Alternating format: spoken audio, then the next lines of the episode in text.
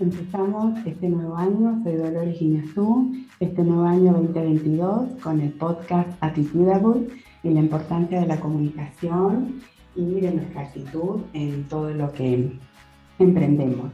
En conmemoración y como festejo de eh, la lengua madre, del Día Internacional de la Lengua Madre, hoy nos visita Gabriela Arias Uriburu, que es una gran referente sobre este tema. Gabriela, para los que por ahí todavía no la conocen, es una figura mundial en el campo de los derechos humanos, escritora prolífica y comunicadora con una vasta trayectoria internacional. Eh, comenzó con la lucha por sus hijos hace muchos años, llevados a Jordania por su ex marido, y se convirtió a raíz de esto en una gran referente en defensa de los derechos del niño. Es fundadora y presidenta de la Fundación Found Child y eh, se ocupa de visibilizar a los niños en todas las problemáticas familiares y elaborar acciones con ellos y sus familias. Es autora de numerosos libros, acá tenemos el último, Salvaje o Domesticada, y también brinda múltiples talleres, eh, vivos en Instagram, diarios, creo que casi todos los días. y, también tiene su propio podcast. Bienvenida, Gaby. Un placer, un placer. Qué alegría, qué alegría que estemos acá juntas de manera presencial, porque hasta ahora el podcast había sido siempre virtual, porque nació en pandemia y luego porque es a veces complejo. Así que para nosotros es un gran honor y una, valoramos muchísimo el tiempo que nos brinda hoy para compartir acá con nosotros. Un placer. Gracias, Gaby. Bueno, como te decía, el 21 de febrero desde el año 1999 se celebra el Día Internacional de la Lengua Madre. Vos, que siempre nos haces hincapié en la importancia de la madre, de nuestro vínculo con la persona que nos dio la vida, ¿cómo ves eh, la importancia de esta lengua materna y de nuestra lengua con la que nacemos y venimos al mundo ¿Qué, importancia tiene para nosotros? Bueno, eh, todas las lenguas son importantes. Ahora yo ya te voy a hablar como consteladora familiar, ¿no? Este, porque, digamos, el hijo, nosotros somos hijos y venimos de nuestros padres y cada padre, cada padre tiene su propio sistema con su lengua, su fuerza, su cultura. Eh, y así para atrás a nivel generacional. Y todo eso, eh, digamos, está en nosotros, ¿no? Entonces, em, las lenguas, eh, la lengua es, digamos, es lógicamente que la palabra es la comunicación, ¿no? Es, es, parte fundamental de la comunicación. La palabra expresa sentimientos, expresa recuerdos, expresa memoria, eh, la palabra llama, como dice Galeano, ¿no? la palabra convoca. Eh, entonces, la palabra tiene sonido y el sonido, así, así como estoy, estamos hablando ahora, el sonido evoca, evoca. Entonces, imagínate la importancia de la lengua, la importancia más allá de, la lengua en sí, sino, eh, bueno, hay, hay, hay en, se dice que antes, antes del mundo hubo sonido. ¿No? Mm. que cada uno nace con un sonido. ¿sí? Eh, cada uno es un sonido. Entonces, em, cuando, cuando se ven interrumpidas ¿no? las vidas o, los hechos ¿no? hacen que este, dejemos de vernos, como me pasó a mí en la historia con, mis hijos, em, el amor utiliza todos los recursos del sonido para mm que en algún ámbito este, nos encontremos. Entonces es muy importante tu sonido, la lengua, ¿no? El, em, lo que trae cada lengua, ¿sí? Porque cada lengua trae eh, historia, trae, em, bueno, trae memoria, ¿no? Y eh, esa, esa, lengua evoca en el presente y también va hacia el futuro. O sea, el sonido toma todos los tiempos. Eh, entonces, bueno, es, es, importante cuál es tu tono, cuál es tu sonido, cuál es tu lengua, cómo hablas. Esto te lo digo porque yo he tenido que en mi lengua este, castellana o español tuve que unirme al sonido de la, del sonido árabe, de la lengua árabe, y, la, y la, el vínculo con, con, mis hijos es en inglés, o sea, la lengua. O sea, tuvimos que crear una lengua intermedia porque los chicos habían perdido la español, el, español, y se fueron criando en la árabe. Entonces, eh, en este tiempo, yo soy muy español, muy, mm. muy castellano, no sé cómo decirlo. Entonces, eh, hay palabras que no tienen traducción. Claro, encontrar mi amor, my love, my en, love. En español para vos. Claro, entonces cuando en este último viaje, con, pues ya los chicos son grandes, son, adultos, entonces cuando esta, me, me, me, siento en el auto, por ejemplo, y soy la madre latina, soy una madre que habla, digamos, una cosa es decirle...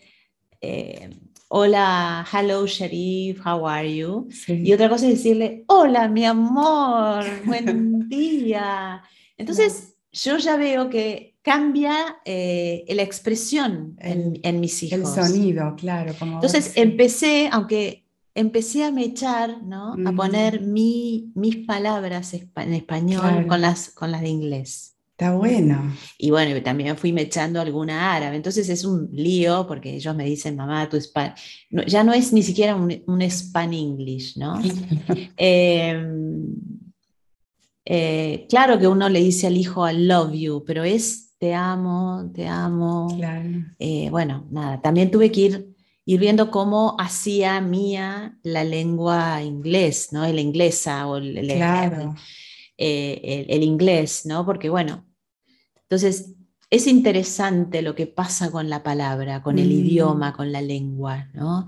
Y cómo uno va encontrando, eh, tiene que ir encontrando el vínculo a través de, eso, ¿no? Sí, generarlo, lo que hiciste vos, porque vos por ahí, bueno, sabías inglés o eras eh, pero los chicos nacieron en Guatemala, en un ámbito latino, ¿no? español, y cómo después no solo que la aprenden y se comuniquen, sino eh, generar todo eso que vos decís, pasar la, la tradición o las partes más culturales nuestras, sí. que son difíciles porque se van con el idioma, con la palabra, no con... es difícil expresarlo, sí, ¿no? Sí, sí, sí. Pero bueno, este, eso es lo que, digamos, es Qué bueno. Es lo que, bueno, lo que fui experimentando, ¿no? Lo que fui experimentando. Y ellos también se pueden comunicar con este, este puente que vos hiciste, no solo de Oriente y Occidente, sino también en la, en la palabra, con este un poco por ahí de, español en saludos. Sí, ellos, ellos son más, este, ellos llevan más la costumbre, digamos, en el Medio Oriente es, el, es son casi bilingües, ¿no? Entonces... Mm. Eh, ellos tienen muy tomado el inglés, o sea, hablan muy bien el inglés.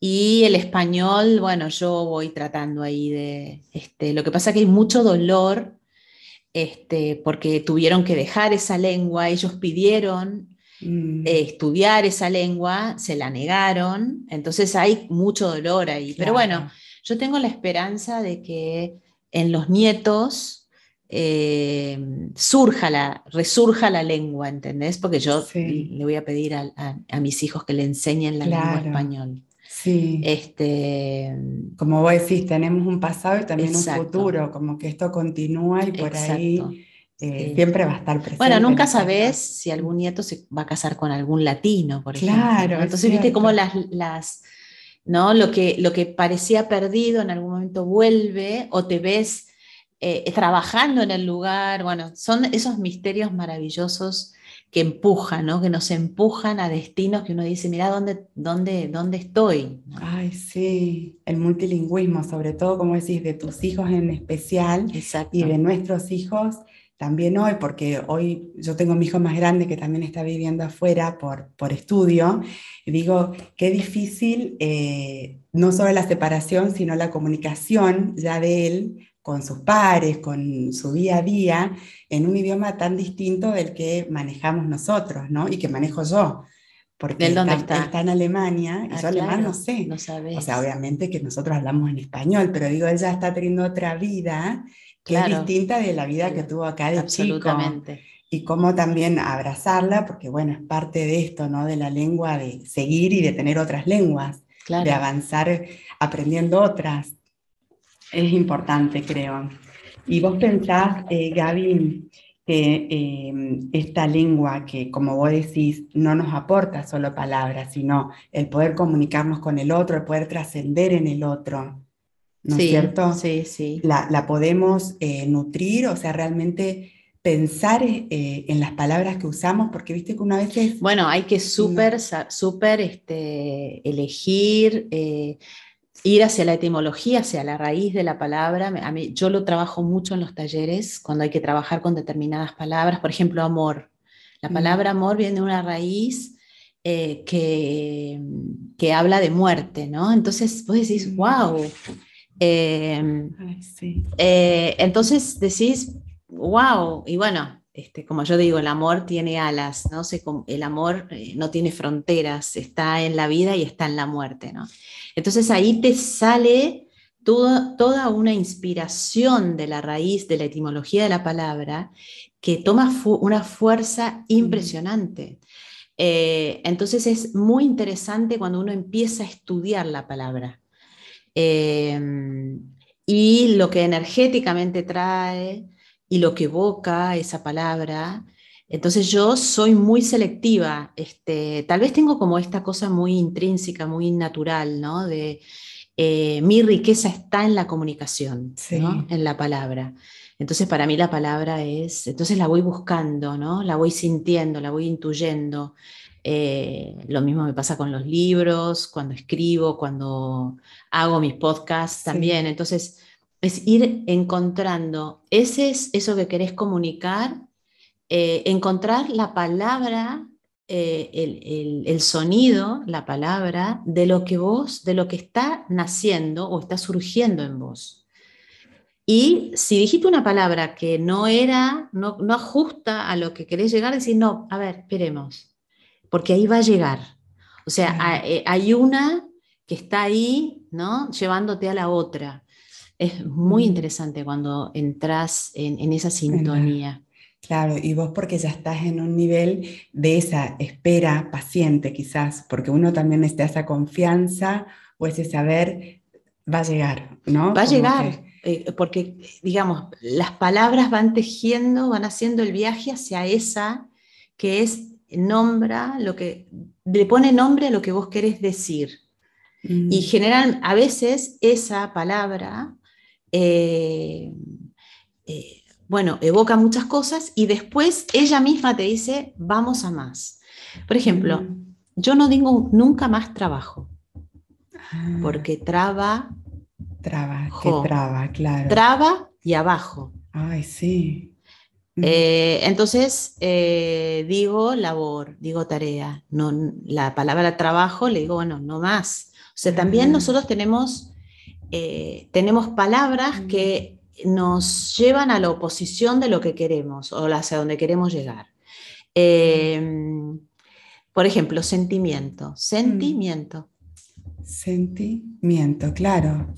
Miento, como que. Entonces, lo que estoy sintiendo es un. Entonces, bueno. No es lo, que es, o sea, no. Claro, entonces ahí tenés que ir, es porque, digamos, estás diciendo, o sea, sentimiento. Ay, Dios, es cierto.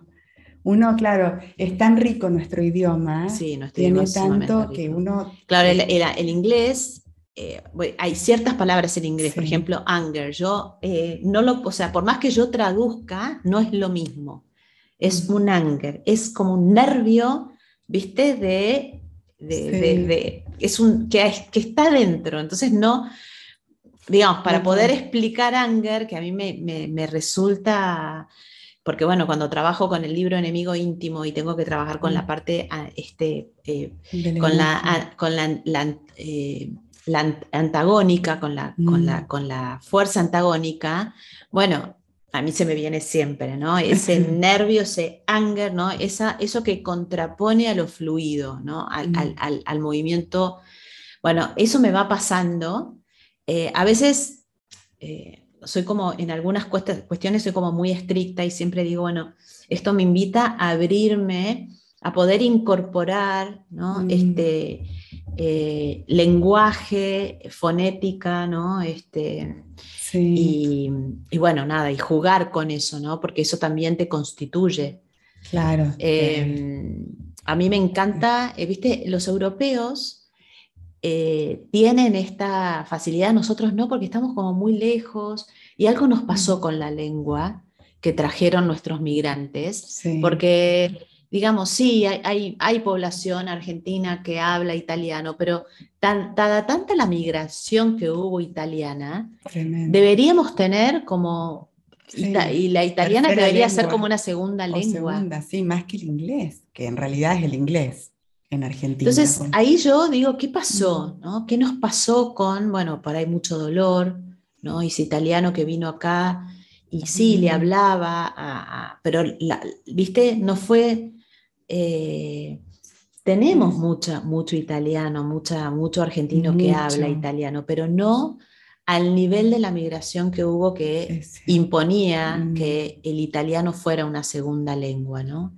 pero bueno, yo creo que eso también, viste lo que yo te decía con mis hijos, eso fue mm. trayendo como mucho dolor. Que uno por ahí trata de olvidar. O, la dejó ahí, la dejó ahí, ¿no? La dejó ahí. Sí, yo como mi familia es inmigrante de italianos y hablaba con, con, mi mamá la otra vez que decía, ¿cómo el abuelo nunca habló de su papá? Viste que no hablaban de sus padres, abuelos como nosotros, que uno habla, mi papá, mi abuelo, y uno habla con sus hijos también de sus eh, antepasados. Pero ellos no hablaban, o sea, yo ni siquiera sabía el nombre.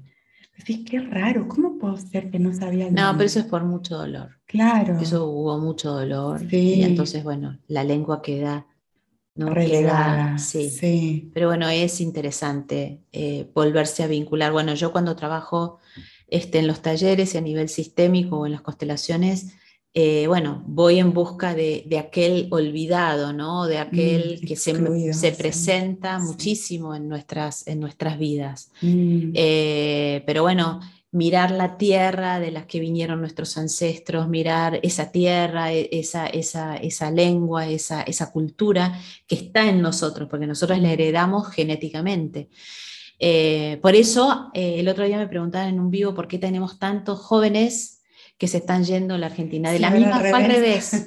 O sea, el, ese abuelo, ese bisabuelo, esa abuela, esa bisabuela, que se fue con una guerra, que se fue por el hambre, que se, hubo algo colectivo que la, los hizo, ¿no? Este, y bueno, y ahora, digamos, la crisis que está teniendo Argentina, esta crisis, ¿no? Eh, empuja a los jóvenes, pero en realidad los jóvenes van en busca de esas tierras con las cuales el abuelo o el bisabuelo no volvió más.